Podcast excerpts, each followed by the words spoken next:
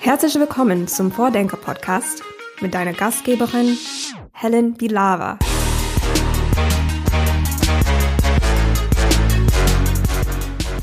Mikroplastik ist fast überall inzwischen und ist ein großes Problem für die Umwelt. Katrin Schuhn hat mit ihrem Startup Wasser 3.0 eine Lösung entwickelt, um Schadstoffe aus Wasser zu entfernen, unter anderem eben auch Mikroplastik. Wie genau das funktioniert, erklärt sie euch gleich in der heutigen Vordenkerfolge selbst. Besonders spannend finde ich die Geschichte von Wasser 3.0, aber auch, weil es da um Netzwerke geht aus sehr unterschiedlichen Akteuren, weil es auch eine sehr enge Verzahnung von Forschung und Praxis gibt und weil es sich um ein gemeinnütziges Startup handelt. Das bringt nochmal ganz eigene Herausforderungen mit sich. Ihr dürft euch also auf ein interessantes Beispiel für offene Innovation freuen und ich wünsche euch viel Spaß beim Zuhören. Dann hallo und herzlich willkommen im Vordenker-Podcast, liebe Katrin Schuhn. Einen schönen guten Tag. Hallo Helen. Hi, die erste Frage hier im Podcast kommt traditionell nämlich nicht von mir, sondern von der Person aus der vorherigen Folge. Und da habe ich mit Vera Starker gesprochen. Und die ist Expertin für neues Arbeiten und wollte gerne, dass ich der nächsten Person hier die Frage stelle was ist für die Person die wichtigste Maßnahme, die ein Industrieunternehmen ergreifen sollte, um sich Richtung New Work zu bewegen? Mit den Mitarbeitern zuallererst mal sprechen, ähm, was sie sich darunter vorstellen, um so ein bisschen die Zielsetzung abzufragen, um dann mit neuen Strategien und Maßnahmen aufzuwarten und auf keinen Fall äh, top-down irgendwas aufzuoktroyieren, was die Menschen dann vielleicht gar nicht annehmen. Ich glaube, da seid ihr euch ganz gut einig. Das passt schon mal gut. Welche Rolle spielt denn das Thema für dich so? Du bist ja Forscherin und auch Gründerin. Ähm, ist das ein Thema, mit dem du dich aktiv auseinandersetzt oder? Ja, bei uns äh, ist äh, New Work absolut ein, äh, ein großes Thema, weil wir einfach äh, viele unterschiedliche Personen, äh, Menschen in unserem Unternehmen haben. Bei Wasser 3.0 ist es so, wir haben ForscherInnen, die im Labor stehen. Wir haben Technologieleute, die außer Haus unterwegs sind. Wir haben aber auch Leute, die remote arbeiten und nur Projektmanagement machen. Wir haben Leute, die Bildung machen und mit Lehrern unterwegs sind und auch mit den SchülerInnen unterwegs sind. Und äh, das bedeutet, dass man auch immer wieder neue Konzepte braucht, um das alles äh, Arbeits Zeiterfassungsgesetz konform auf den Weg zu bringen, den Datenschutz äh, zu erfüllen und diese ganze Bürokratie in Deutschland auch zu erfüllen und äh, irgendwo aber äh, allen das äh, Momentum zu geben, sich selber weiterzuentwickeln und das Bestmögliche fürs Unternehmen und auch für sich selber rauszuholen. Ja, verstehe. Und du selber ähm, hast ja auch eine spannende Geschichte, weil du ja selber auch in der Industrie vorher gearbeitet hast und dann ja wieder zurück in die Wissenschaft gegangen ähm, bist. Ähm, was war da der ähm, Grund für diesen Schritt? Weil die Frage spielte ja zunächst auf so Industrieunternehmen ab. Ja, bei uns, äh, also beziehungsweise bei mir war es so, ich habe schon immer so ein bisschen die, die, die Forschergene gehabt, äh, bin aber dann nach der Dissertation erstmal in Industrie gelandet, zwar auch im Forschung- und Entwicklungsbereich und äh, konnte mich zwar weitestgehend entfalten, aber im Konzernen und Konzernstrukturen ist man irgendwann Teil des Hamsterrads. Und äh, wenn man das nicht möchte, dann äh, sucht man Mittel und Wege, die einem ermöglichen, alternative Wege einzuschlagen. Ähm, der, das war jetzt bei mir leider Gottes so, dass ich ausgebremst wurde durch einen Radunfall und äh, mehr oder weniger zu Hause gesessen bin, um äh, konnte mir Gedanken darüber machen, was ich eigentlich tun möchte, wie ich es tun möchte. Ähm, dass man jedes Mal einen Unfall oder eine Krankheit benötigt, um sich dann so ein bisschen neu zu verdrahten, ist äh, tragisch. Ähm, das ist, kommt sehr häufig vor bei uns Menschen. Ähm, bei mir war es jetzt auch der Fall. Ich wünsche allen anderen, äh, dass sie nicht äh, so ein Momentum brauchen, sondern dass man sich auch vielleicht so mal hinsetzen kann, um sich neu zu verdrahten und neu zu verorten und dann vielleicht auch neu auszurichten. Und äh, der Weg zurück in die Wissenschaft war dann so, dass ich wirklich gesagt habe, ich habe so viele Ideen in meinem Kopf, ähm, wo ich ausgebremst werde im Industrieunternehmen, die ich aber selber äh, denen ich selber auf die Spur und auf die Schliche kommen möchte und äh, die mich auch selber brennend interessieren.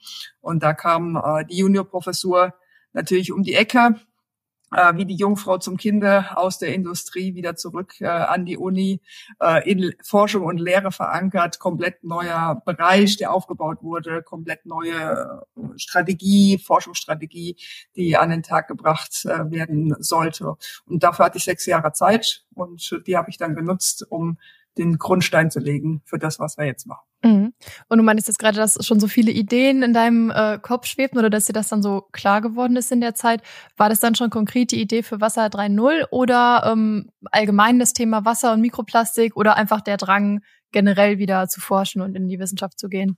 Ja, das war eigentlich der Brückenschlag ähm, aus der Produktion und Entwicklung ähm, von neuen Materialien, ähm, auch irgendwo diesen Nachhaltigkeitsgedanken ähm, in die Realität zu bringen, indem man nachhaltige Prozesse gestaltet. Also dass man wirklich zwei Welten miteinander verbindet, weil ähm, wir werden in Zukunft äh, auf viele Dinge nicht verzichten können, weil wir einfach ähm, uns daran gewöhnt haben und so uns auch das Leben erleichtern. Und es geht aber darum, das Ganze in ein Format zu packen, wo man nicht nur äh, eindimensional zum Beispiel dann CO2-Emissionen misst, sondern wo man ganzheitlich äh, viele andere Faktoren auch betrachtet. Und ähm, das war für mich immer so der Wink mit dem Zaunfall zu sagen, okay, ähm, es gibt Prozesse, die ähm, laufen momentan nicht gut. Wie können diese Prozesse besser werden, damit wir uns insgesamt verbessern, ähm, was so die allgemeine, das Leben auf dem Planeten und die allgemeine Lebensform angeht. Und ähm, das war der Stein des Anstoßes. Eben zu sagen, Wasser brauchen wir alle zum Leben, das ist das höchste Gut, das ist die Lebensquelle, die müssen wir schützen. Dafür brauchen wir äh, super Konzepte, die auch effizient laufen und die überall auf der Welt eingesetzt werden kann. Das war auch wirklich äh, die Vision, äh, sauberes Wasser weltweit. Und dann eben zu sagen, wie muss die Mission hinten dran aussehen aus Forschung, Entwicklung und dann auch Technologietransfer heraus, äh, um diese Lösungen auch zu platzieren und zu transportieren in die Welt und nicht äh, in der Schublade verschwinden zu lassen. Und da stehen wir jetzt gerade. Und dann Wasser 3.0 als Antwort. Ich weiß nicht, ob du die Frage oft gestellt bekommst. Ist vielleicht ein bisschen naheliegend, aber was ist Wasser 3.0 und warum ist es nicht 2.0 oder 4.0? Ähm, Wasser 3.0 ist daraus, also der Name ist daraus entstanden. Klar, Wasser ist äh, die Bezugsgröße. Wir ähm, beziehen uns immer in unserem Handeln auf die äh, Ressource Wasser ähm, in erster Instanz und dann auf alle anderen Ressourcen und ähm, äh, Impact-Faktoren, die drumherum aufgebaut sind, wie Energie, CO2, äh, Bildung, Armut, ähm, Gleichberechtigung und so weiter und so fort, ähm, industrieller Fortschritt. Und ähm, äh, drei bezieht, bezieht sich oder bezog sich damals in der ersten äh, Entwicklungsphase des Namens auf die drei unterschiedlichen anthropogenen Stressorenarten, das heißt äh, unerwünschte Stoffe, vom Menschen verursachte uner, äh, unerwünschte Stoffe, die in der Umwelt landen, wo wir unterscheiden zwischen organischen, äh, organisch-chemischen Stressoren, gelöst das sind zum Beispiel Pharmazeutika, Pharmazeutika-Rückstände, Pestizide, also Verbindungen, die in Wasser gelöst vorliegen, aber umweltschädlichen Einfluss haben. Dann gibt's die partikulären Stoffe, das sind die organisch-chemischen partikulären Stoffe, wie zum Beispiel Mikroplastik, das heißt Partikel, die im Grunde organisch-chemischer Art sind, aber eben auch unerwünscht in der Umwelt ähm, einerseits landen und unerwünschte Auswirkungen auf Menschen und Tiere und aufs Ökosystem haben. Und wir haben alles, was mit Anorganik zu tun hat. Und äh, da unterscheiden wir nicht mehr zwischen gelöst und nicht gelöst, äh, weil das da äh, zu kompliziert werden würde. Da haben wir einfach gesagt, das sind unsere drei großen Stressorengruppen, mit denen wir uns in der Zukunft beschäftigen wollen. Und das Ziel sind immer null Schadstoffe Ah. Und ähm, wir, wir konnten, wollten nicht 30 Punkt sagen, weil das hätte dann auch niemand verstanden, sondern wir haben gesagt, drei Schadstoffklassen. Aus drei machen wir null. Genau, null ist das Zielpunkt. Mhm. Und äh, so ist der Name entstanden, weil das äh, hat sich gut gelesen, hat funktioniert auch international interessanterweise. Also die wenigsten sagen dann Aqua Tres äh, Zero oder irgendwas in der Richtung. Ähm, Wasser 3.0 kann auch jeder auf Englisch aussprechen. Also mhm. äh, hat sich durchgesetzt. Ja, verstehe. Okay, ich hatte jetzt ehrlich gesagt äh, vor allen Dingen Mikroplastik als ähm, ja, Problem, was ihr bearbeitet oder als Stoff, den ihr rausfiltert auf dem Schirm. Aber das heißt, es bezieht sich eigentlich auf alle diese drei Faktoren. Genau, also bei uns geht's wirklich darum, Mikroplastik ist ein Steckenpferd, ähm, aber wir beschäftigen uns mit Wasser per se, also mit Wasserverschmutzungen. Das heißt, wenn wir ähm, Mikroplastik entfernen, dann ist unser Ziel auch, äh, einen nachhaltigen Prozess aufzusetzen. Das heißt, wir beschäftigen uns dann auch damit, ähm, kann man das Wasser vielleicht für industrielles äh, Prozesswasser wiederverwerten? Kann man äh, Ressourcen einsparen, weil man eben bei einem bestimmten äh, pH-Wert in einer bestimmten Temperatur ähm, äh, das Prozesswasser vorfindet. Also wir nutzen sozusagen die Gegebenheiten aus, die schon ein Prozess hat und bauen den nachhaltigen Prozess drumherum. Ähm, bedeutet nicht, dass wir alles von der Pike auf neu entwickeln, sondern wir arbeiten mit dem, was da ist und schaffen mit kleinen Tricks und Kniffen das Bestmögliche und eben Mikroplastikfreiheit. Und äh, Mikroplastik ist dann ein ein Einstieg. Manchmal ist es aber auch nur ein Zubrot. Also dann sind die äh, Ziele ähm, für das Wasser ganz andere, weil einfach politisch gesehen Mikroplastik nicht reguliert ist. Es muss momentan noch niemand entfernen. Und wenn dann zum Beispiel eine äh, Reduktion von anderen Schadstoffen ähm, das Hauptziel ist und Mikroplastik nur als Beiwerk gesehen wird, dann ist das für uns auch in Ordnung. Hauptsache mhm, am Ende verstehe. ist das Wasser sauber. Ja, ja. Okay, dann vielleicht einmal kurz erklärt äh, oder für für nicht Forschende verständlich. Ähm, wie macht ihr das? Ich, so bei Mikroplastikentfernung, das Thema irgendwie schwebt einem dann direkt im Kopf dieses The Ocean Cleanup Projekt, was vor ein paar Jahren so ziemlich gehypt wurde, äh, wo so im Meer mit diesen riesigen Filtern irgendwie Plastik rausgefischt wurde. Ähm, was ist euer, euer Ansatz? Als erstes sollten wir kurz darüber sprechen, was der Unterschied zwischen Plastik und Mikroplastik ist, äh, weil das natürlich ein, der, der Einstieg ist. Also wir beschäftigen uns nicht mit den Plastiktüten, äh, Kunststoffstühlen, äh, Fischernetzen, ähm, die im Meer schwimmen, sondern wir beschäftigen uns mit Partikeln kleiner fünf Millimeter, die aus Kunststoff bestehen, die entweder direkt oder indirekt in der Umwelt landen. Und da fangen wir eigentlich ganz vorne an, weil da sind die Hotspots. Das Meer ist nicht unser Ziel, weil wenn man das mal die Menge des Wassers im Meer auf die Mikroplastikbelastung ähm, zurückrechnen würde, kommt ungefähr auf einen Partikel pro Liter. Wenn wir mal zurückgehen in die kommunalen Kläranlagen, da ist in der Nachklärung reden wir schon zwischen 10 und 50 Partikeln pro Liter. Und wenn wir noch mal einen Schritt zurückgehen in die Industrie, da reden wir von Millionen Partikeln pro Liter, äh, die als Mikroplastik in Prozesswässern oder in Abwässern vorkommen können. Und äh, dann wird relativ schnell klar, im Meer macht es äh, keinen Sinn, dass wir mit unseren Lösungen agieren, weil einfach viel zu viel Wasser.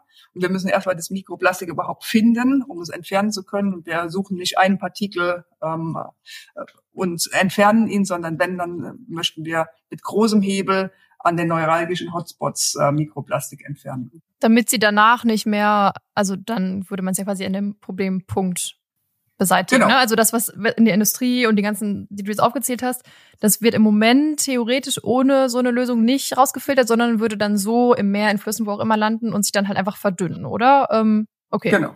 Also die Kläranlage, das muss man auch mal sagen, in, in allen Industrieländern, wo eine hervorragende Kläranlage installiert ist, und das ist in den wenigsten äh, Ländern dieser Erde der Fall, muss man auch dazu sagen, kann auch Mikroplastik entfernt werden, weil dann hat man äh, die Möglichkeiten, aus Wasser Mikroplastik zu entfernen. Es landet dann im Klärschlamm.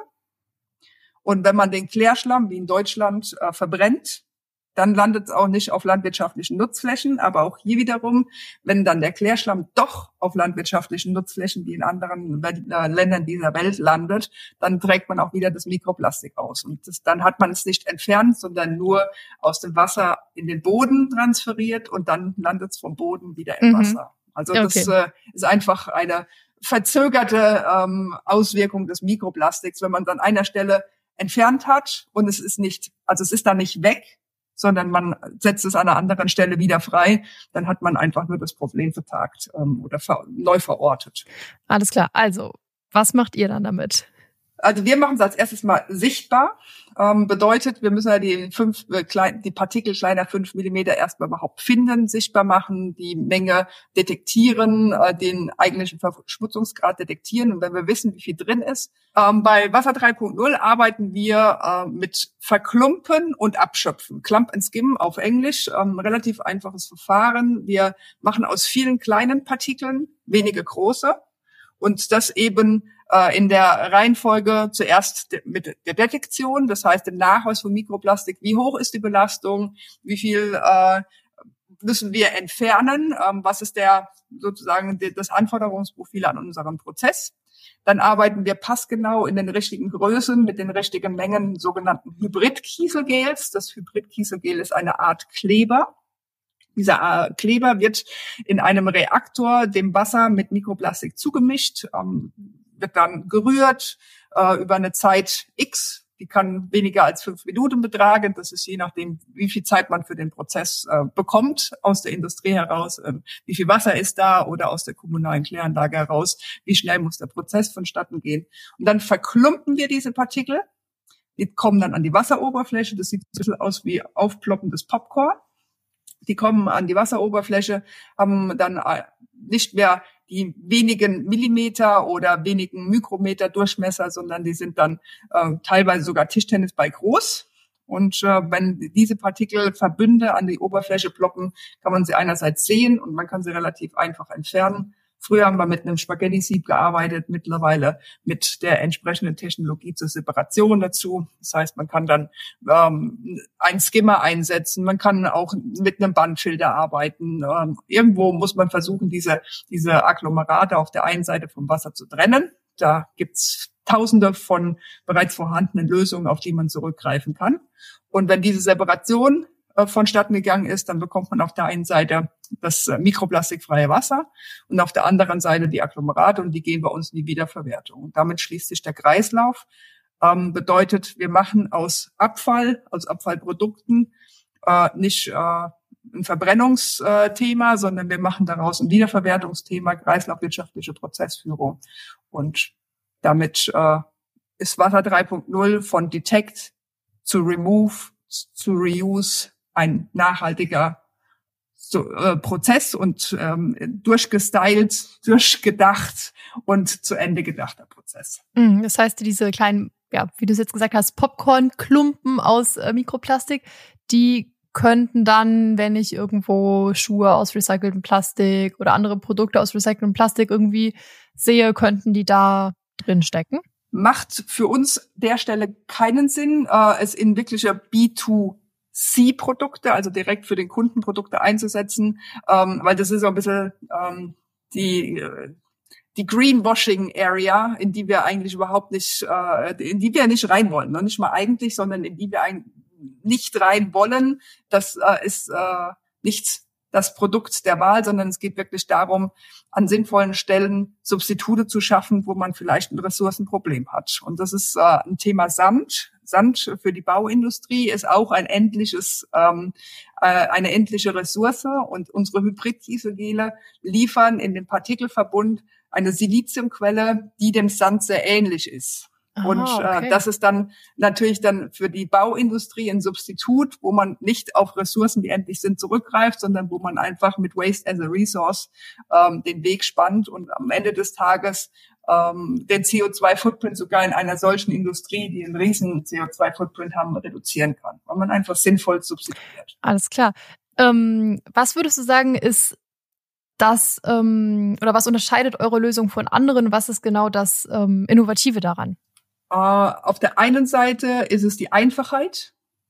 Also Innovation muss nicht immer Rocket Science sein, sondern es kann auch wirklich einfach und sehr klar äh, zielorientiert stattfinden, äh, mit wenig Aufwand einen hohen Impact zu erzielen. Ich glaube, das macht heutzutage auch alle Innovationen im, im sogenannten grünen Bereich aus. Also wenn das Rocket Science ist und die Kosten explodieren, ähm, ist der Natur und der Umwelt nicht geholfen, weil bis das solche Technologien sich durchsetzen, einfach wahnsinnig viel Zeit vergeht.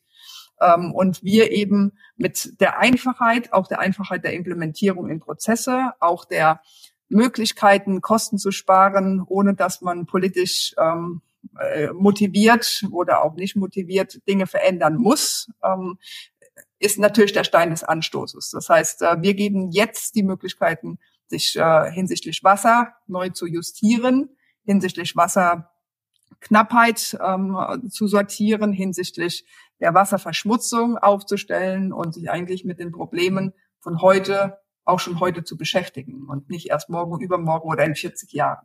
Mhm. Und gibt es ein paar Beispiele schon, wo die Lösung schon in der Anwendung ist oder wo ihr sie zumindest pilotiert habt? Also wir arbeiten momentan in sogenannten Mietmodellen. Das heißt, ähm, wir skalieren aus dem Labor ins Technikum in Mietmodelle, und sind dann direkt bei äh, potenziellen Kunden vor Ort und zeigen innerhalb deren Prozesse, wie Dinge laufen können und überzeugen sie sozusagen direkt durch äh, Sehen und vor Ort lernen über die Sinnhaftigkeit. Also wir gehen wirklich direkt mit, mit den Personen Hand in Hand an den jeweiligen Prozess heran und, und ähm, zeigen den, den Aufbau, zeigen, wie die Technologie funktioniert. Und das machen wir momentan in sieben Segmenten. Also wir arbeiten wirklich in Leuchttürmen innerhalb der Segmente. Segmente sind zum Beispiel Papierindustrie, Kunststoffverarbeitung, Kunststoffproduktion, äh, auch Kunststoffrecycling. Das heißt, wir sortieren hier nicht ähm, innerhalb von bestimmten Segmenten und arbeiten nur innerhalb von Segmenten, sondern wir nutzen einfach den Effekt, also ein Leuchtturmprojekt eines Segments und äh, die Kommunikation darüber, wie man Prozesse nachhaltig gestalten und äh, sich für die Zukunft ausrichten kann. Dann der Stein des Anstoßes ist segmentbasiert auch äh, die Veränderung voranzutreiben. Mhm. Und ist diese Vision, dass es auch international funktioniert, eben durch diese Einfachheit auch schon ähm, umgesetzt? Also seid ihr in vielen verschiedenen Ländern aktiv oder im Moment eher in Deutschland? Also wir sitzen selber ja in Karlsruhe beziehungsweise in Landau, sitzen in Deutschland. Das heißt, unser Stein des Anstoßes war schon zu sagen, okay, wir arbeiten Hand in Hand mit der nationalen Wasserstrategie, ähm, versuchen wirklich mit dem Umweltministerium die Dinge äh, umzusetzen. Ähm, aber das ist enorm schwierig. Und äh, wir sehen momentan auf der EU-Basis in EU-Projekten, dass da deutlich mehr äh, Interesse, Akzeptanz und auch Innovationsgedanken äh, äh, an neue Lösungen zu Mikroplastik und mikroplastikfreiem Wasser ähm, angenommen werden. Und deswegen gehen wir äh, über die Grenzen Deutschlands mittlerweile hinaus. Wir sind mit einem EU-Projekt unter anderem jetzt äh, auf Mykonos, ähm, haben dort angefangen, die ersten Nachweise ähm, langfristig auch durchzuführen, um dann nächstes Jahr dort die Lösung zu installieren für die Dauer des Projekts, wirklich auch dann im internationalen Kreis mehr und mehr ja die Richtung Richtung Lösung zu arbeiten und die Menschen zu überzeugen. Wir sprechen in Australien, wir sprechen in Asien, wir sprechen in USA mit vielen Leuten, ähm, aber man muss sich das immer so vorstellen, es braucht ja überall selbst, also Verkaufsstrukturen und äh, wir sind momentan ja noch im Start-up-Bereich, ähm, arbeiten, das äh, ist ja auch noch ein großes Thema, in einem gemeinnützigen Umfeld. Ähm, das heißt, wir haben alles wirklich verankert in einem gemeinnützigen Unternehmen und ähm, wir sind in einem Haifischbecken unterwegs. Und die, diese, diese unterschiedlichen Interessensbereiche, also einerseits Wettbewerb, andererseits Gemeinnützigkeit, äh, dann den Wunsch, äh, sozial-ökologisch transformierend aktiv zu sein und äh, da auch mit neuen Geschäftsmodellen äh, Menschen zu erreichen, mit einem super komplexen Thema. Das äh, gibt mit einem Mal ein unfassbar großes äh, Aktionsfeld mit sehr, sehr viel Zeit, die notwendig ist, um an den neuralgischen Stellen die, die Leute zu erreichen. Mhm. Warum habt ihr euch denn entschieden, gemeinnützig zu sein? Warum war dir das wichtig? Äh, wir haben in der Tat zwei Jahre lang äh, lange darüber diskutiert, wie man Wasser 3.0 aufziehen kann. Und die typischen traditionellen Wirtschaftsunternehmer, mit denen wir gesprochen haben, die haben alle gesagt, ihr müsst es in eine GmbH packen, viel Geld machen und äh, irgendwann verkaufen. Also ty typische, äh, ja, traditionelle Wirtschaftsgebaren an den Tag legen. Und wir haben gesagt, das kann doch nicht wahr sein, dass wenn man eine Lösung für die Verbesserung der Umwelt und der Wasserqualität und das Leben auf dieser Welt hat, äh, muss doch nicht äh, wirtschaftliches Denken an oberster Front stehen, sondern das muss doch sozial-ökologisch in erster Instanz laufen. Also sprich, eine Lösung, die überall eingesetzt werden kann und die der Umwelt nutzt und nicht schadet. Und deswegen war klar, es ist ein gemein wohlorientiertes Unternehmen, was wir brauchen. Es ist klar, dass wir, und das war auch von vornherein äh, das Commitment des gesamten Teams, dass wir uns zwar faire Gehälter auszahlen, aber nicht überdimensioniert in, in alle Richtungen ähm, nur an Investment und äh, Geld machen interessiert sind, sondern dass wir eigentlich 100 Prozent und dazu sind wir alle committed, 100 Prozent der Gewinne im Unternehmen belassen wollen, um dieser sozial-ökologischen Transformation die Basis zu geben. Weil als gemeinnütziges Unternehmen, auch hier wiederum in Deutschland, leider Gottes, ähm, die Akzeptanz, eine Green Tech-Innovation in einem gemeinnützigen Unternehmen zu verankern und dafür Fördergelder zu bekommen, ist nicht vorhanden. Also sowohl auf der politischen Ebene kennt man zwar das kleine G, aber die, äh, die Förderrichtlinien und Förderkriterien auch in den vielen verschiedenen Ministerien sind nicht auf das kleine G ausgelegt. Also das sind halt Kriterien, die hinten dran stehen, die man mit einem gemeinnützigen Unternehmen nie erfüllen kann, weil man dadurch die Gemeinnützigkeit verliert. Und wir sind aber auch keine Universität.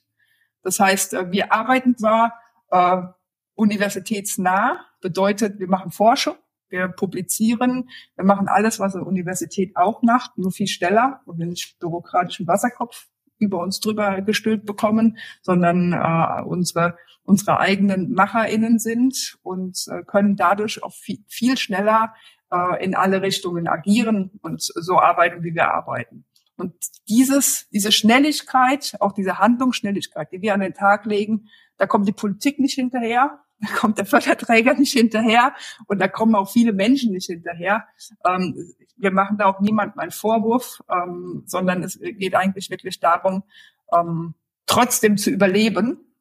Das heißt, durch alternative Geschäftsmodelle, äh, die die Dinge trotzdem ans Laufen zu bekommen. Die EU hat Gott sei Dank ähm, die Hebel für Gemeinnützigkeit in die richtige Richtung gelenkt. Das heißt, hier sind wir förderberechtigt. Wir können international in Förderprojekten agieren. Und das ist natürlich für uns momentan äh, überlebenswichtig.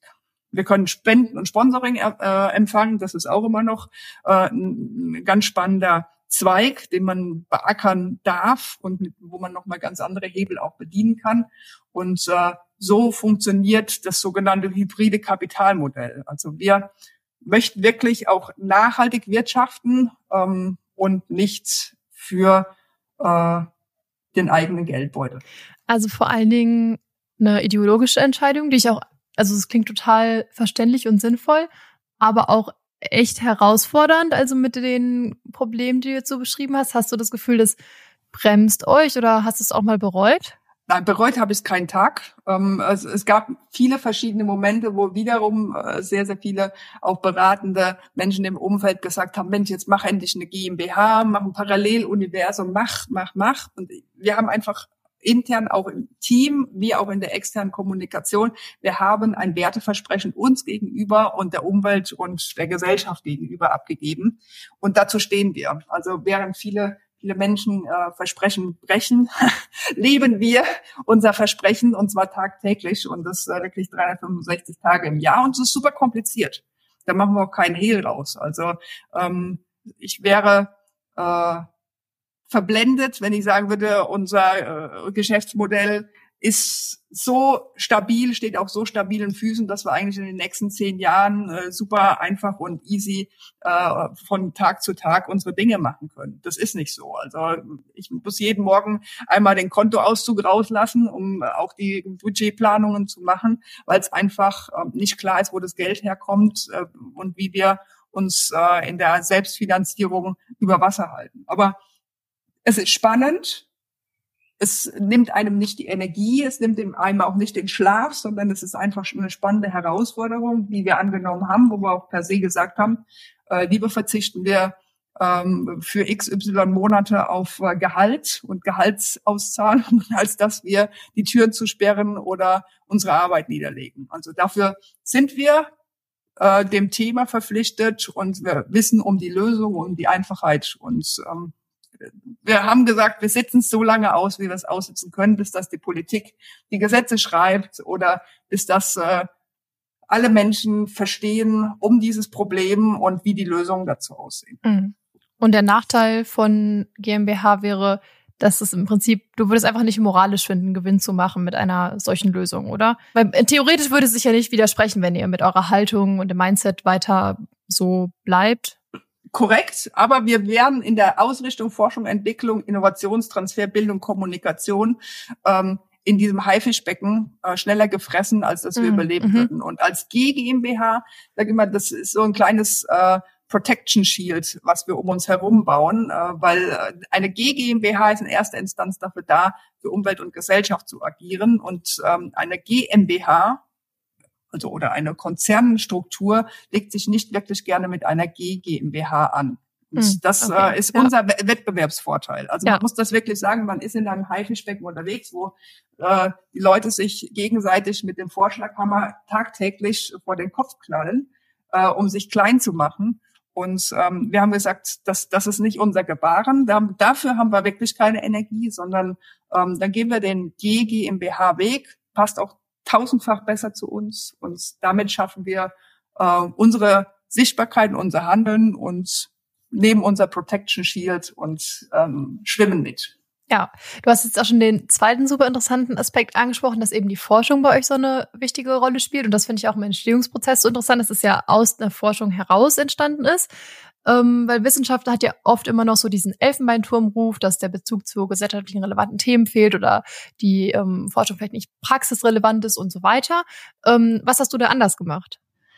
Also wir haben angefangen 2016 mit der Entfernung von Mikroplastik. Und ähm, weil wir gesagt haben, technologisch gesehen, wir wollen nicht äh, noch besseren Filter entwickeln. Ähm, das macht auch gar keinen Sinn, weil die Partikel immer kleiner werden, sondern wir wollen ähm, was Neues machen und haben uns mit der Entfernung beschäftigt. Also Entfernung steht und fällt mit Daten. Also wenn's, es macht überhaupt keinen Sinn, einen Entfernungsprozess für irgendwas zu haben, wenn man nicht weiß, was war vorher drin, was ist nachher drin. Und äh, damit sind wir bei der Detektion gelandet, also dem Nachweis. Und es war wirklich so, wir haben äh, super hervorragende Versuchsreihe gefahren, ähm, damals im Herbst. Und ich habe dann mit einigen Laboren Kontakt aufgenommen und gesagt, hier, wir bräuchten eine Mikroplastikanalytik.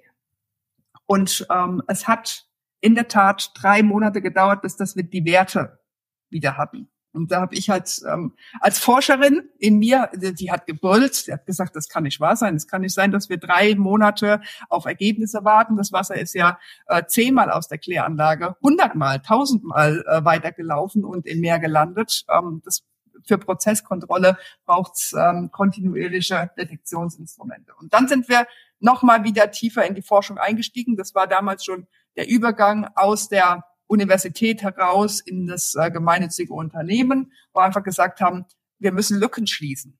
Und diese Forschung, gerade im Mikroplastikbereich, es sind so viele unfassbar große Lücken in Datensätzen, in Kohärenz von Daten, in der Vergleichbarkeit zwischen ähm, Forschergruppen hier und da und äh, überall anders.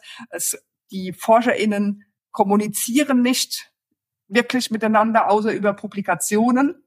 Und auch hier ist äh, der, der Reputation immer noch im Elfenbeinturm das größte und höchste Gut.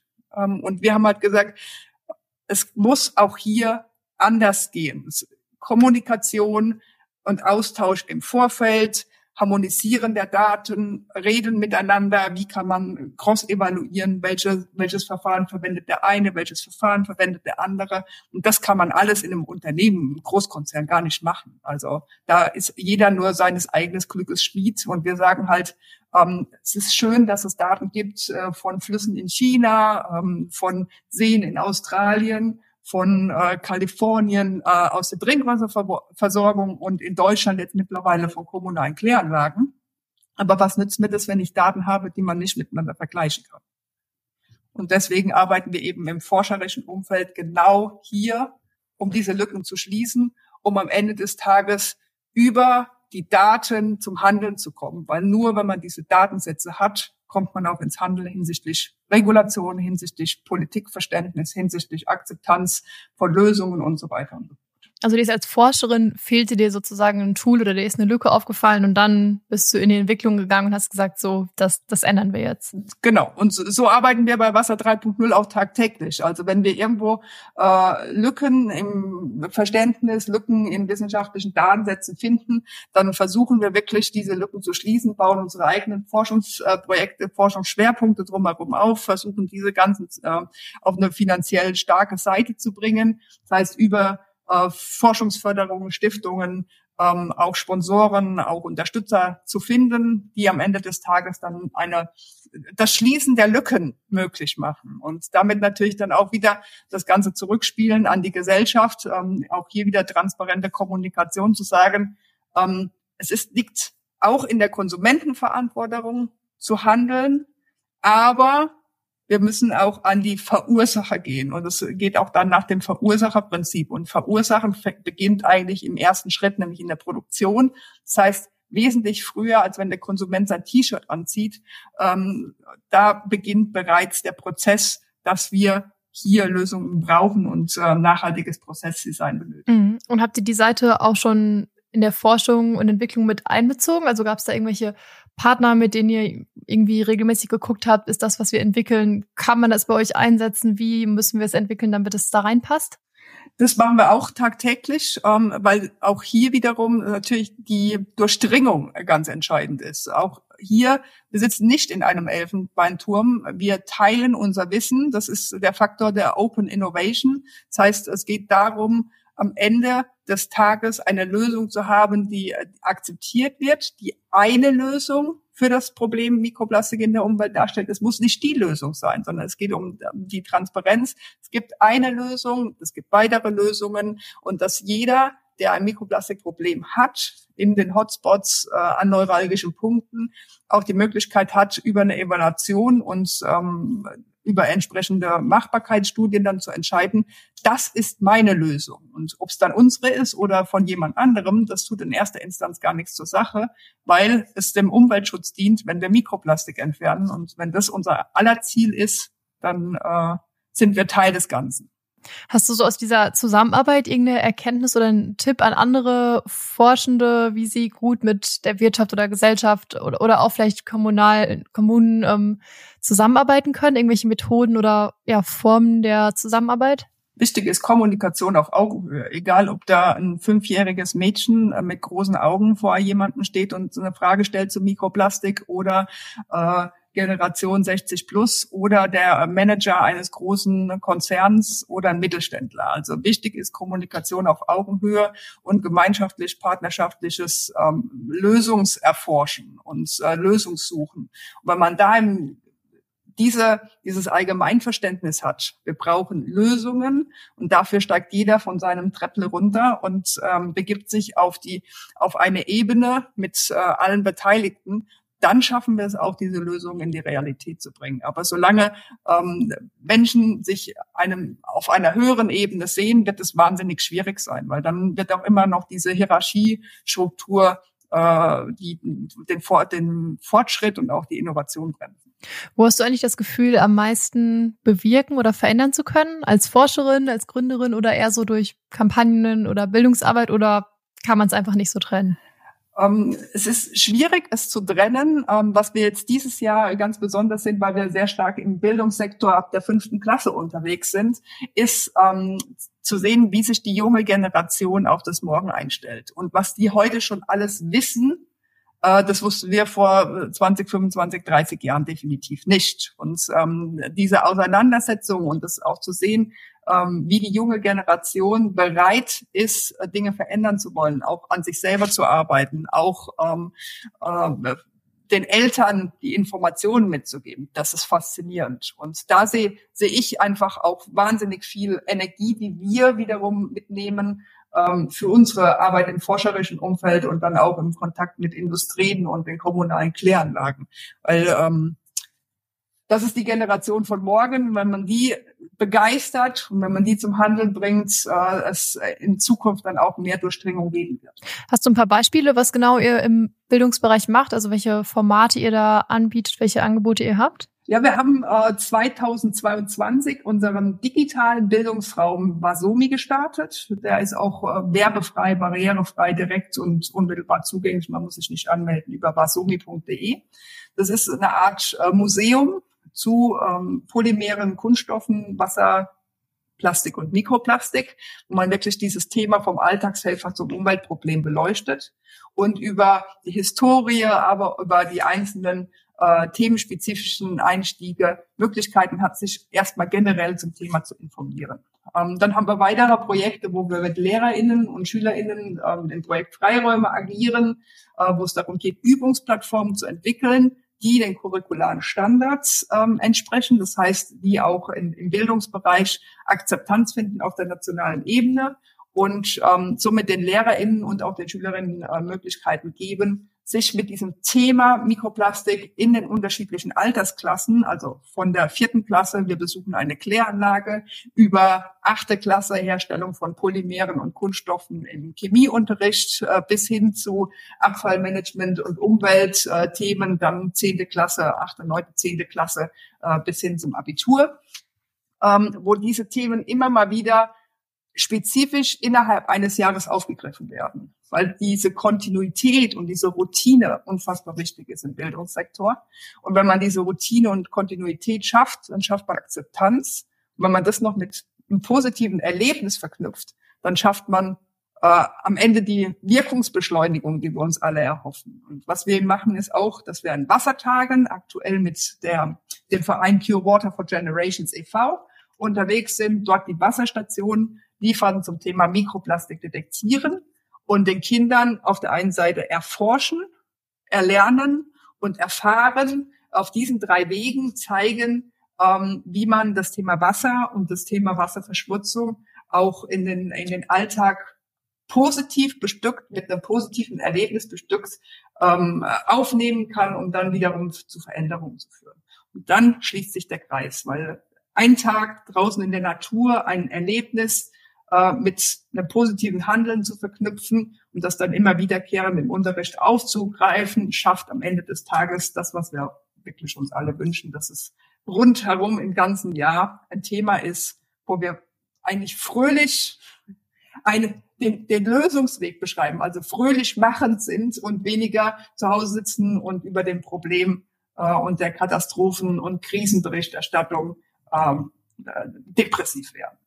Das, das klingt jetzt noch wie ein, ist im Prinzip ja noch ein eigenes Produkt an sich. Es sind jetzt so im Laufe des Gesprächs immer mehr äh, Dinge dazugekommen, die ihr, die ihr macht bei Wasser 3.0.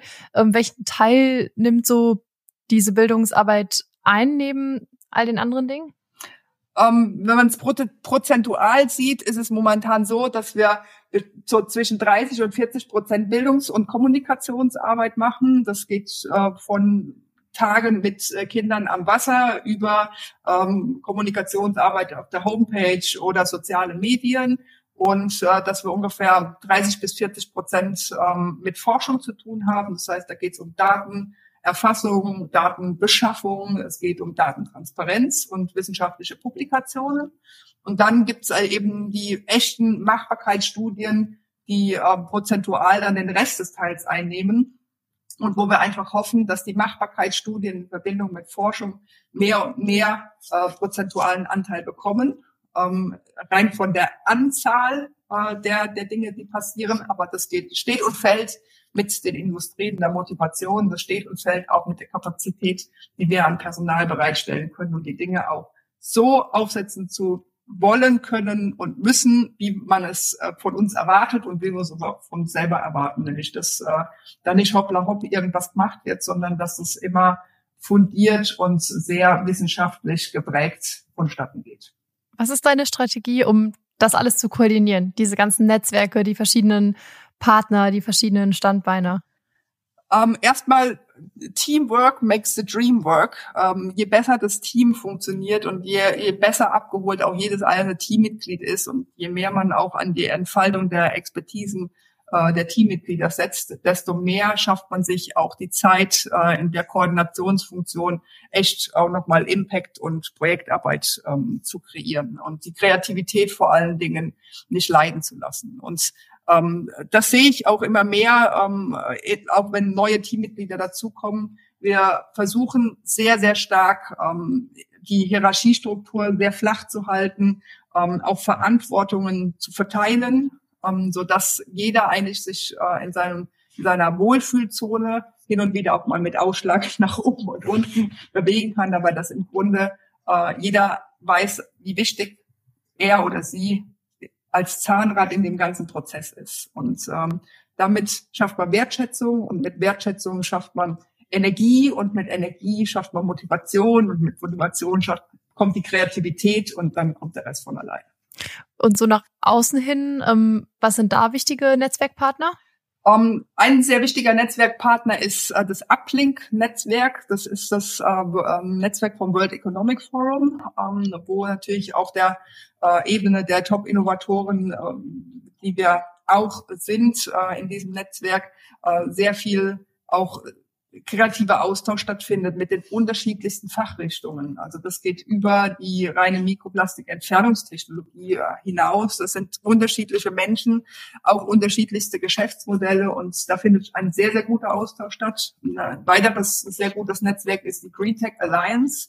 Da sind halt ähm, sehr, sehr viele äh, GeschäftsführerInnen weltweit ver vertreten, die sich nur mit grünen Technologien und mit Start-up-Themen auseinandersetzen. Da gibt es auch sehr schnelle Feedback-Funktionen, äh, weil wir alle in, in riesen WhatsApp-Gruppen miteinander in Kontakt stehen. Und das, okay. äh, da sind halt einfach dann 500 Leute drin. Und wenn einer eine Frage stellt, dann gibt es in der Regel unmittelbar und sofort innerhalb von fünf Minuten mindestens zehn Antworten, ähm, wie bestimmte Dinge laufen können. Das ist natürlich das sind wahnsinnig wichtige Netzwerke, weil es einfach schnelle Netzwerke sind. Man braucht nicht äh, 17 Treffen ähm, und 18 Geheimhaltungsvereinbarungen, sondern hier ist jeder daran interessiert, dass vorangeht.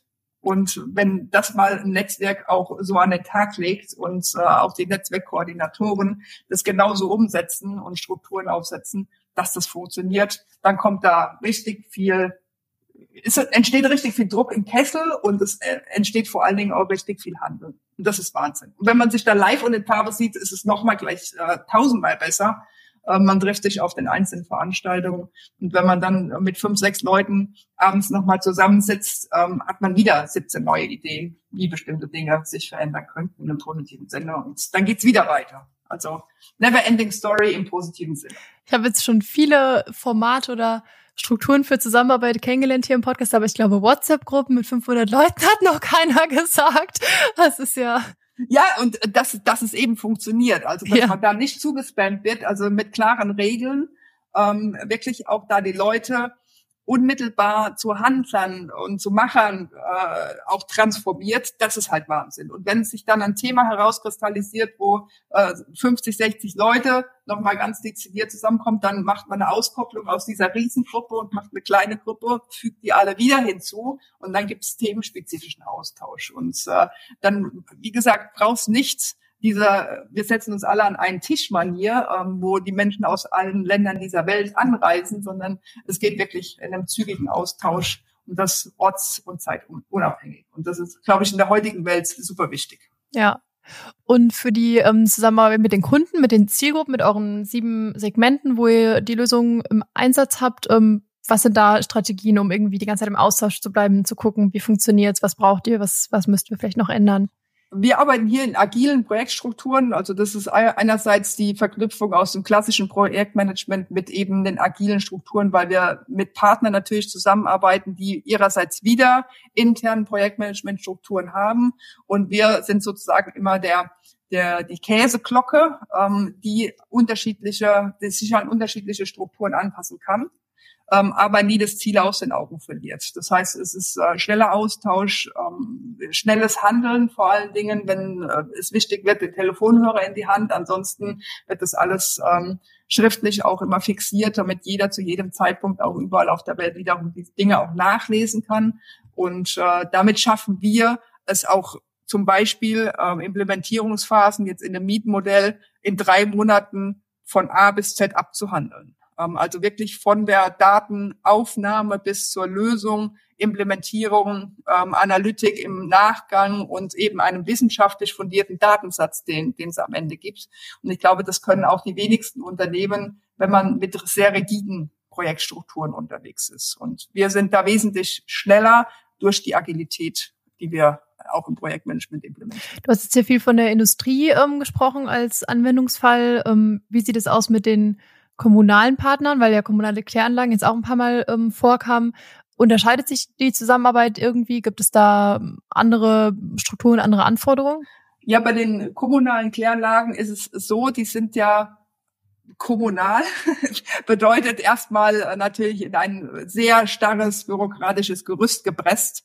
Äh, selbst wenn es da innovationsvordenkende Menschen gibt, ähm, müssen die immer den Gang von Ausschreibungen, äh, von Projektanträgen gehen, um überhaupt Innovationsprojekte umsetzen zu können. Wir haben zum Beispiel auf der Kläranlage in Landau, die mit Sicherheit Innovationsvorreiter sind in dem Bereich, ähm, sind wir auf Menschen getroffen, die einerseits nicht davor zurückgeschreckt haben, auch mit dem Umweltministerium in Rheinland-Pfalz ähm, gemeinschaftlich mit uns Projekte umzusetzen, ähm, die aber auch nicht davor zurückschrecken, uns äh, langfristig auf ihr Gelände zu lassen, ähm, um Lösungen auch erforschen zu können. Und das ähm, unterscheidet die kommunalen Kläranlagen äh, untereinander. Es gibt eben die MacherInnen auch auf dieser Ebene, die äh, gerne bereit sind, neue Wege zu gehen, um einfach auch den, den Umweltschutzgedanken und ihren eigenen äh, Ausrichtungen äh, entsprechend gerecht zu werden. Aber es gibt natürlich auch die, die abwarten. Die warten auf ähm, Gesetzgebungen, die warten auf Änderungen der Wasserrahmenrichtlinie,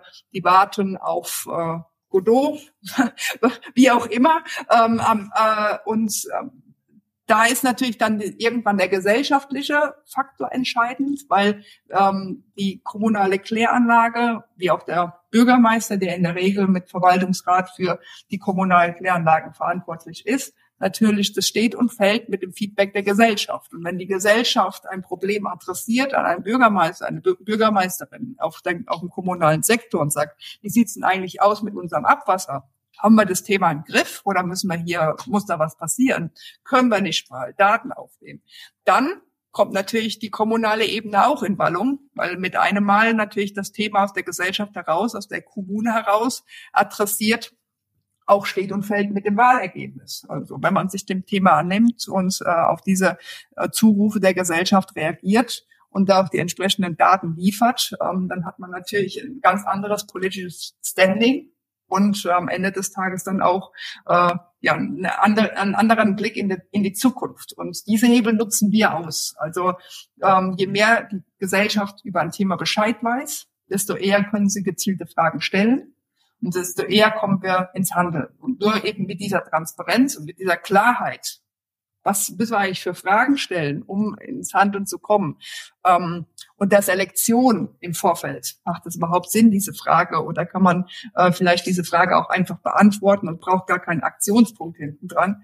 Äh, kommen auch die Kommunen in Bewegung und kommen auch die Kommunen einer Vorreiterrolle ähm, äh, nahe, die Gott sei Dank auch mehr und mehr sich durchsetzt. Man einfach sagt, wir, auch die kommunalen Kläranlagen sind bereit, sich auf das Morgen einzustellen und nicht auf das Gestern zu reagieren. Mhm. Schließlich der Kreis wieder zum Thema Bildungsarbeit.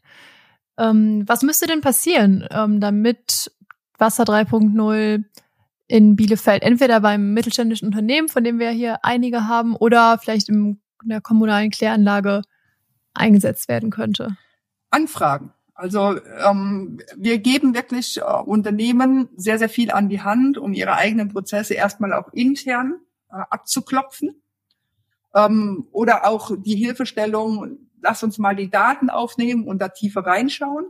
Und äh, wir geben auch Rückmeldung. Also äh, bei uns geht es nicht um die Verkaufsstrategie, sondern bei uns geht es um die Lösungsstrategie. Und wenn wir halt feststellen, dass ein Unternehmen gar kein Mikroplastikproblem hat, sondern vielleicht ein ganz anderes Thema, dann geben wir diese Hinweise weiter und sagen, nicht unsere Baustelle, aber hier sind äh, andere Menschen, die sich damit beschäftigen. Vielleicht geht er mit denen weiter und äh, bringt die Sache in diesem Segment ähm, auf eine sichere Seite. Und dann auch wiederum kommunale Kläranlagen. Wir helfen halt bei der Datenerhebung. Also wenn jetzt eine Kommune sich entscheidet, ähm, wir wollen die Mikroplastikdaten erheben, dann gibt es natürlich äh, vielfältige Möglichkeiten. Eine bieten wir auch an, indem wir einfach im Labor ähm, Wasserproben untersuchen auf die Mikroplastikbelastung, das Ganze wissenschaftlich auswerten und am Ende des Tages dann einfach auch mal ein umfang, umfangreiches Bild bekommen. Wie sieht's in in der Stichprobe zur Mikroplastikbelastung im kommunalen ähm, Abwasser aus und dann können wir die entscheidenden Handlungsmaßnahmen daraus ableiten. Alles klar. Dann vielleicht noch zum Abschluss, ähm, was sind die nächsten Schritte für Wasser 3.0? Wo würdest du gerne in den nächsten paar Jahren hinkommen? Also beruhigungstechnisch wäre es natürlich genial, wenn Wasser 3.0 äh, so viele Sponsoren und Spenderinnen hätten, die sich auf äh, längere Zeit committen, äh, uns zu unterstützen, weil wir dadurch natürlich gerade im Bildungs- und Kommunikationssektor noch mehr Durchdringung ähm, an den Tag legen können. Und je mehr wir Menschen, äh, je mehr und je intensiver wir Menschen erreichen, ohne sie zu belästigen, sondern wirklich positiv ähm, zum Handeln zu bewegen, umso besser für die Umwelt. Ähm, was ich mir erhoffe, ist, dass äh, sich auf der politischen Ebene in den Förderrichtlinien die GGMBH-Förderungen auch entsprechend mal niederschlagen, dass man die zumindest die Chance hat, mal Projektanträge auch einzureichen und eigenständig äh, ähm, Dinge voranzubringen. Und äh, was ich mir hoffe, ist, dass äh, einfach das Thema Mikroplastik ähm, zwar in der Kommunikation schon sehr stark problembasiert auftreten kann, aber dass man in der Kommunikation nie vergisst, wie wichtig die Lösungskommunikation ist. Und äh, dass sich hier auf der journalistischen, medialen äh, Ebene die das Wording so ein bisschen ändert ähm, und dass man vor allen Dingen auch hinsichtlich des Themas und der Komplexität des Themas sich mal endlich auf ein einheitliches Wording auch einigt, äh, so dass man diese Verwirrung der Gesellschaft ähm, nicht zusätzlich fördert, sondern ein bisschen die die Ausrichtung des Handelns ähm, äh, auch fokussiert lenken kann, weil wenn man sich das Thema CO2 anschaut, äh, da weiß keiner mehr, was jetzt, was jetzt gerade passiert, wo, wie, wann was läuft, weil es einfach eine komplette Verwirrungstaktik war. Und ich sehe das Gleiche bei Mikroplastik auch auf, auf uns zurollen. Und ähm, warum nicht einfach mal Lessons learned aus den Fehlern der Vergangenheit äh, betreiben und äh, sich in der Zukunft besser aufstellen? Und das würde ich mir wünschen. Ähm, nicht nochmal vor 40, 50 Jahren eine Datenerhebung ähm, heute erst ins Handeln zu bringen, weil in 40, 50 Jahren kriege ich es persönlich nicht mehr mit. Ähm, das ist äh, das sehr sicher. Und ähm, es, es wäre schön, wenn, wenn vorher so ein bisschen die, die, die, der Aktionsraum sich verändern würde. Dann darfst du mir gerne noch eine Frage mitgeben, die ich dann im nächsten Podcast zum Einstieg stelle. Ich stelle eigentlich sehr gerne den äh, Kindern die Frage, ähm, habt ihr heute schon Mikroplastik in die Umwelt abgegeben? Und ah. äh, diese Frage würde ich auch sehr gerne weitergeben, weil die Kinder wissen in der Tat, äh, Reifenabrieb, Waschmaschine und solche Sachen sind ein großes Thema, Kosmetika sind ein großes Thema, aber vielleicht weiß es ja die, die der oder die Nachfolgerin im Podcast nicht so ganz. Und dann könnte es spannend sein. Alles klar. Worauf muss ich achten bei der Antwort? Wie, wie kann ich das prüfen? Was sind die typischen äh, Fehlerquellen, die man dabei vergisst, wenn man über die Frage nachdenkt. Reifenabrieb habe ich jetzt schon mal notiert. Genau, Reifenabrieb, äh, Textilien sind ein großes Thema, Waschreinigungssubstanzen, also alles, was äh, damit zusammenhängt, äh, Waschmittel, äh, Kosmetika. Also es geht in, und wenn die Frage kommt, was ist Mikroplastik, dann weiß man eigentlich, dass sich die Person noch nie damit auseinandergesetzt hat. Kann ja auch, kann auch passieren. Also haben wir auch schon gehabt, äh, was ist überhaupt Mikroplastik? Kenne ich nicht, habe ich noch nie gehört. Dann vielleicht doch, doch noch zum Abschluss die Frage an dich. Wie machst du es eigentlich im Alltag? Lebst du komplett ähm, plastikfrei oder wie, wie gehst du damit um? Ich bin wie die Gesellschaft. Ich bin auch nur Opfer. Ähm, das heißt, ich, ich kann auch nur das machen, ähm, wo mir die Möglichkeiten gegeben sind, sprich auf weitestgehend Verpackungen verzichten. Aber auch ich habe hier äh, Kleinverpackungen äh, für Shampoo und so weiter und so fort. Man kann auf bestimmte Dinge einfach nicht verzichten, die aus Kunststoffen sind. Ich versuche alles, ähm, was mir möglich ist, aber ich habe mit Sicherheit auch noch sehr viel Luft nach oben und ähm, da bin ich nicht perfekt, weil wir schlicht und ergreifend in der Gesellschaft leben, wo wir ein, ein, Stück weit auch gelenkt und getrieben werden, selbst wenn wir uns tagtäglich hinterfragen. Mhm. Und das ja. ist halt super mühsam, sich so so eng ähm, auch äh, einzukasteln und sich auch so zu kanalisieren, dass man auf alles verzichtet, weil dann wird man sehr schnell ähm, als äh, Spalterin angesehen oder an, als die, die immer nur an allem alles schlecht sieht. Und das bin ich auch nicht. Also ich sag direkt frei heraus, ich fahre auch ein Auto, was äh, Reifenabrieb erzeugt. Ich fahre sogar Fahrrad, erzeugt genauso Reifenabrieb. Also wir, wir sind ähm, auf der einen Seite gefangen im in der gesellschaftlichen, in den gesellschaftlichen äh, Konventionen, aber auf der anderen Seite natürlich in allem frei, wie wir unsere, unsere eigene Lebensform gestalten wollen. Mhm. PET-Flaschen habe ich nicht. Also ah, auf, die, ja. die, auf die ver, ver, verzichte ich in der Tat, außer ich bin wirklich im Ausland und äh, muss irgendwo in großen Kanister mit Wasser organisieren, ähm, damit es zumindest mal einen Zugang zu sauberem Wasser hat, was dann auch schon sehr tragisch ist, dass das dann ein Kunststoff ist. Ich versuche es zumindest. Ja, das ist auf jeden Fall eine Sache, auf die man relativ einfach verzichten ja, kann, in Deutschland genau. zumindest. Genau. Ich sage Zigarettenkippen, ich rauche nicht, aber Zigarettenkippen auf den Boden werfen muss oh, ja. auch nicht sein. Äh, das äh, ist auch komplett äh, Quatsch. Ja. Also dass das die Menschen machen, ich verstehe es nicht. Ähm, dass der Müll neben dem Mülleimer liegt, ist auch so eine Sache, geht auch gar nicht. Also wenn ich mit meinem Hund unterwegs bin, wir machen immer nimm drei. Ähm, das heißt, wir nehmen neben den Sachen, die wir sowieso äh, immer mitnehmen, nochmal drei zusätzliche Sachen mit, die in die Umwelt nicht gehören und werfen die in den Mülleimer und leisten wir auch auf jeder Runde unseren Mini-Beitrag, aber auch hier kleine Schritte sind der erste Schritt zur Verbesserung. Ein sehr schöner Abschluss. Dann sage ich mit diesem Gedanken Dankeschön ähm, für all deine Erklärungen und Ideen und Visionen, die du mit uns geteilt hast. Viel Erfolg bei eurer Arbeit weiterhin.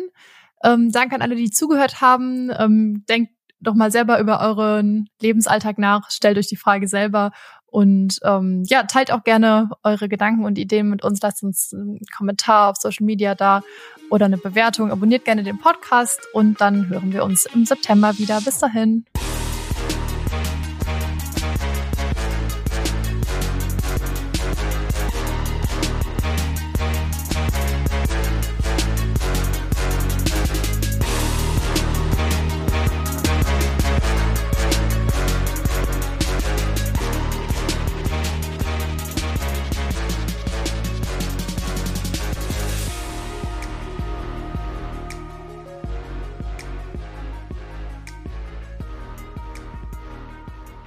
Dieser Podcast wird präsentiert vom Projekt Open Innovation City und den Projektpartnern der Fachhochschule des Mittelstands, der Founders Foundation, OWL Maschinenbau und dem Pioneers Club.